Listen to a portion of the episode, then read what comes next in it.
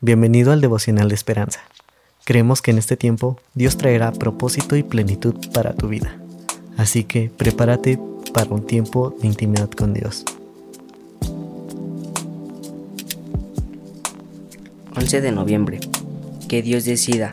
El autor nos cuenta. A Nico y Marlin les encantó ir a un restaurante omakase. Durante su visita a Nueva York, omakase era una palabra japonesa que quiere decir decide tú lo cual significa que los clientes dejan que el chef escoja lo que van a comer. Aunque era la primera vez que probaban este tipo de platos, sonaba riesgoso. Les encantó la comida que el chef eligió y les preparó. Esta idea puede aplicar en nuestra actitud hacia con Dios. Con respecto a nuestros pedidos de oración, decide tú.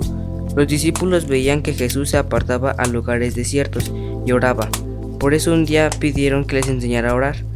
Les dijo que pidieran por sus necesidades diarias, por su perdón y por no caer en tentación. Parte de su respuesta también surgió una actitud, entrega.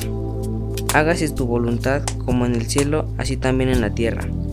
Podemos presentar nuestras necesidades a Dios porque Él quiere escuchar lo que tenemos en el corazón y deleita en dar, pero nosotros, seres humanos, finitos, siempre sabemos qué es lo mejor por eso tiene sentido pedir con espíritu humilde y sumiso.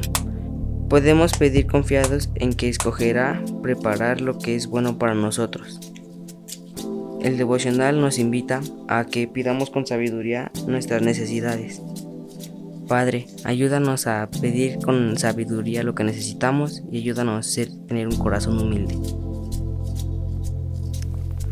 Esperamos que hayas pasado un tiempo agradable bajo el propósito de Dios. Te invitamos a que puedas compartir este podcast con tus familiares y amigos para que sea de bendición a su vida. Puedes seguirnos en Facebook, Instagram y YouTube como Esperanza. Hasta mañana.